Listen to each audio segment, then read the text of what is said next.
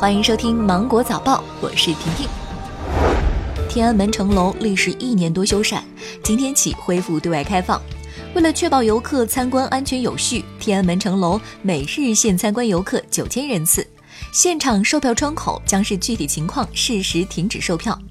休整十一天之后的故宫，昨天重新开门迎客，人气火爆。游览热点区域三大殿和网红景点延禧宫，游客行进缓慢。出口前的御花园已拉上了导流护栏。截止到昨天中午，故宫门票预售系统显示，十月三号到五号门票已经售罄。国庆前夕，郑州地铁正式开启了刷脸支付模式。这种刷脸过闸的功能是全国第一次在 App 上实现了人脸识别活体验证。不经意间，刷脸支付已经悄无声息地在大大小小的商店、餐馆、火车站等场景逐渐铺开。人们一边体验着新鲜感和便利性，一边呢也担忧着安全性。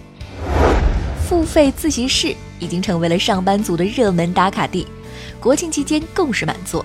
上海一家付费自习室黄金周七天预约满额，该公司负责人说，自习室已经成为了职场人士刚需，在职人群多来此听网课充电或者是备考，学霸们的学习时间可长达十二小时每天，努力上进的人。让人惊叹。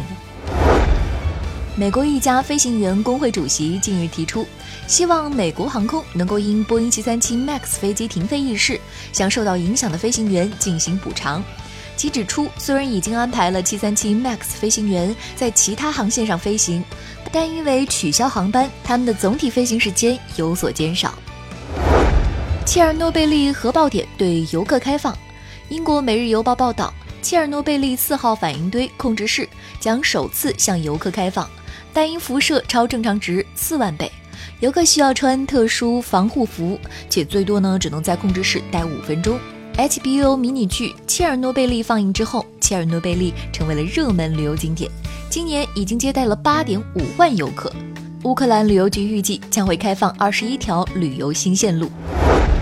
麻省理工新研究：睡眠与学习成绩呈正相关。麻省理工大脑与认知科学系研究人员近日发表论文说，睡眠质量、时间以及睡眠习惯的持续性与学习成绩呈正相关。他们观察研究学生的睡眠习惯，发现比多数同学睡得早、起得早、睡眠时间充足的学生成绩更好。以上就是本期节目的全部内容，我是精英九五的婷婷。接下来请收听精灵带来的其他节目。